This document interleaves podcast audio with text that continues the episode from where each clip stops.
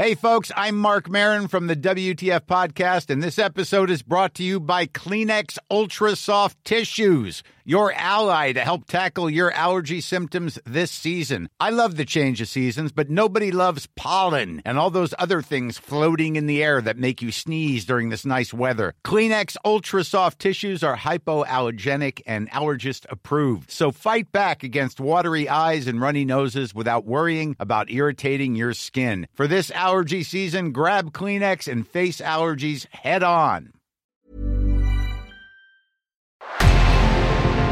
En revenant à la lampe à huile, je ne crois pas au modèle Amish. There is one more thing. Don't try to be too smart. Pay taxes when, when you have to pay taxes. Je ne peux pas répondre à, à votre question, Monsieur le Président, parce que je n'ai pas de monde connecté. And that was a big mistake, and I'm sorry. Welcome to the Cybertruck Unveil. Voilà, je suis localisé en Allemagne. Signaux faibles, le podcast de siècle digital qui décode l'actualité du numérique. Bonjour à toutes et à tous en ce jeudi 5 janvier 2023, merci d'écouter cet épisode et c'est parti tout de suite pour 10 minutes d'informations et de signaux faibles. On va commencer cet épisode par parler d'Amazon qui va supprimer non pas 10 000 emplois mais 18 000 dont une partie en Europe. On poursuivra avec Stellantis qui se lance dans l'aéronautique et supprime 20% de ses points de vente. Direction les États-Unis ensuite avec Microsoft qui va intégrer ChatGPT au moteur de recherche Bing et on termine avec la voiture électrique de Sony en partenariat avec Honda. C'est donc le bon programme du jour et ça démarre maintenant, bonne écoute. Dans de précédents épisodes de Signaux Faibles, je vous avais parlé du fait qu'Amazon comptait supprimer 10 000 emplois. Eh bien finalement ce ne sera pas 10 000 mais 18 000 c'est bien simple, il s'agit du plus grand plan de départ de son histoire. La nouvelle a été annoncée par le géant le mercredi 4 janvier. L'entreprise va donc officiellement supprimer, je la cite, un peu plus de 18 000 emplois, y compris en Europe. hein. Cette annonce, ça représente un nouveau signe des difficultés du secteur de la tech aux États-Unis, mais plus globalement dans le monde. Nous en avons déjà parlé plusieurs fois, mais la tech souffre tout particulièrement de la crise économique actuelle. Même les grandes entreprises sont touchées. En 2022, Netflix, Microsoft, Amazon donc, mais aussi Google et bien d'autres, ont tous officialisé des suppressions d'emplois, le gel des recrutements ou bien la suppression de projets pour diminuer les coûts. Dans un message sur le site du groupe, le PDG d'Amazon, Andy Jassy, a déclaré que la société a révisé son estimation à la hausse, en partie, je le cite, compte tenu de l'incertitude économique. Les salariés concernés ou bien leurs représentants en Europe seront donc contactés par la société le 18 janvier. Et peut-être que cette nouvelle va en étonner plus d'un.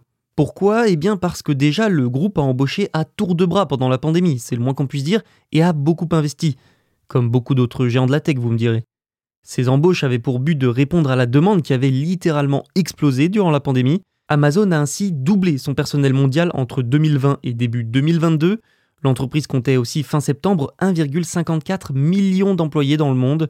Mais là où cette annonce peut aussi étonner, c'est qu'Amazon a récemment obtenu un prêt de 8 milliards de dollars. Un prêt fourni entre autres par euh, DBS Bank et Mizuho Bank. Il arrivera à échéance dans 363 jours, soit le 3 janvier 2024, avec une option de prolongation de 364 jours supplémentaires. Mais en réalité, c'est une manière là pour Amazon de répondre à l'incertitude économique, de se préparer aux vents contraires à venir et aux pertes potentielles. Ses revenus ont déjà chuté fin 2022, une douzaine de projets et d'installations ont été fermés ou suspendus. Bref, la crise continue pour Amazon. Son PDG a également expliqué, je le cite, que ces changements nous aideront à poursuivre nos opportunités à long terme avec une structure de coûts plus solide.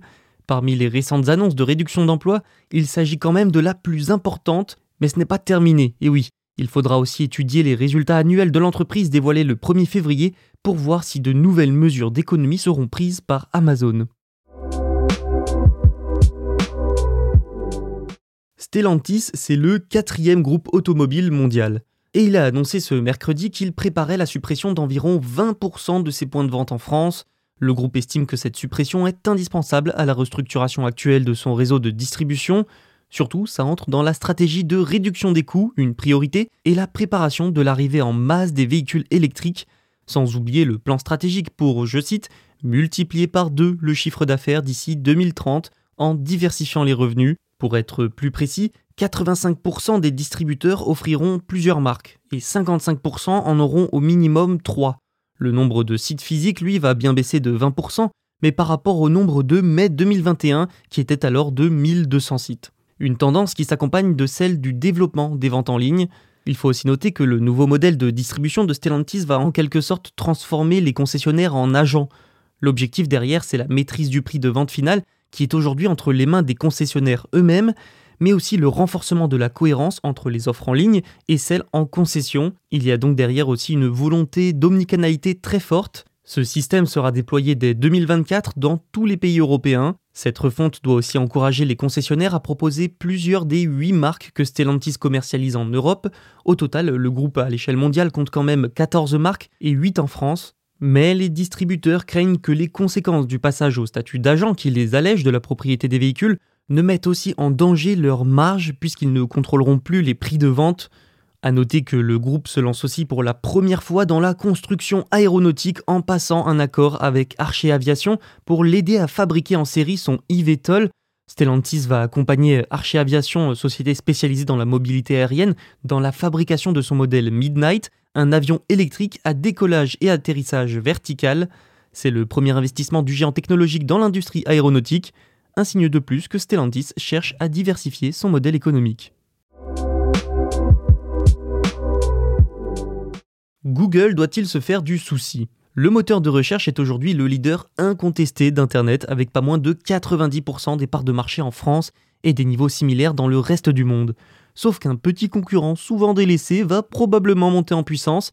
Je parle du moteur de recherche de Microsoft, Bing. Il va bientôt être boosté par une nouveauté, ChatGPT. D'après le média The Information, Microsoft se préparait en effet à intégrer cette intelligence artificielle à son moteur de recherche.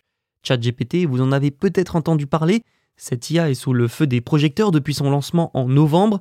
Il s'agit d'un robot conversationnel, et donc plutôt que de présenter une page de résultats avec une liste de liens, c'est classique, c'est ce que font l'ensemble des moteurs de recherche aujourd'hui, le robot apporterait des réponses automatiques de meilleure qualité sur le papier aux requêtes des utilisateurs. Oui, j'ai dit sur le papier parce que le produit parfait ben, n'existe pas, et le chatbot conçu par la société OpenAI a été entraîné sur une masse de données issues du web, et donc ces réponses ne sont forcément pas exemptes d'erreurs. L'IA souffre encore euh, aujourd'hui de biais algorithmiques et ne source pas ses réponses par exemple, entre autres euh, défauts. Selon Bloomberg, Microsoft pourrait déployer la fonctionnalité dans les prochains mois. Alors pourquoi Microsoft et pas Google? Eh bien parce que Microsoft est l'investisseur principal dans OpenAI, créateur donc de l'IA. Ce serait donc un premier retour sur investissement après y avoir quand même injecté 1 milliard de dollars en 2019. Nul doute que ça va attirer son lot de curieux, mais ça peut aussi donner naissance à un vrai nouveau format de moteur et de résultats de recherche, un format qui, s'il est réussi, peut à terme espérer concurrencer Google. Le principal problème à régler, ce sera quand même les revenus, qui sont pour Microsoft et Bing principalement issus de la publicité, mais avec une intelligence artificielle conversationnelle, ce type de revenu est moins facile à mettre en place. Enfin, on peut dire que Google prend la menace au sérieux. Son PDG Sundar Pichai a mobilisé des équipes de chercheurs déclarant même que la situation représentait un code rouge. La firme travaille d'ailleurs sur une technologie similaire appelée LAMDA. Nous savions déjà que Sony se lançait dans les voitures électriques. Le 4 mars 2022, Sony et Honda ont annoncé une collaboration afin de lancer une nouvelle structure via une joint venture avec pour objectif de développer et de vendre des véhicules 100% électriques. En 2019 déjà, l'entreprise japonaise travaillait avec Yamaha, mais voilà qu'au CES 2023 à Las Vegas, qui se déroule cette semaine, le géant nippon a annoncé que sa voiture Sony Honda Mobility fera ses débuts en 2026 en utilisant la technologie de Qualcomm. La voiture a été baptisée euh, Afila. Les précommandes ouvriront au premier semestre 2025, il va donc falloir prendre son mal en patience. Plus original, Epic Games s'est également associé à Sony pour fournir des technologies comme Unreal Engine 5 oui, vous avez bien entendu, l'Unreal Engine 5 sera utilisé dans le cadre du système d'exploitation de la voiture pour rendre la partie infodivertissement et les animations sur les écrans plus performants. C'est un peu au final comme faire de cette voiture un second salon quoi. Les capacités de traitement de la voiture, elles, seront assurées par Qualcomm. Cristiano Amon, le PDG de Qualcomm, a expliqué que le châssis numérique Snapdragon de Qualcomm et d'autres technologies automobiles seront utilisés. Les premiers modèles feront leur début sur les routes en Amérique du Nord en 2026. Décidément, le CES ressemble de plus en plus à un salon de l'auto. Merci pour votre écoute, on se retrouve dès demain, même heure, pour un nouvel épisode. D'ici là, vous pouvez écouter les précédents sur siècledigital.fr et les plateformes de streaming.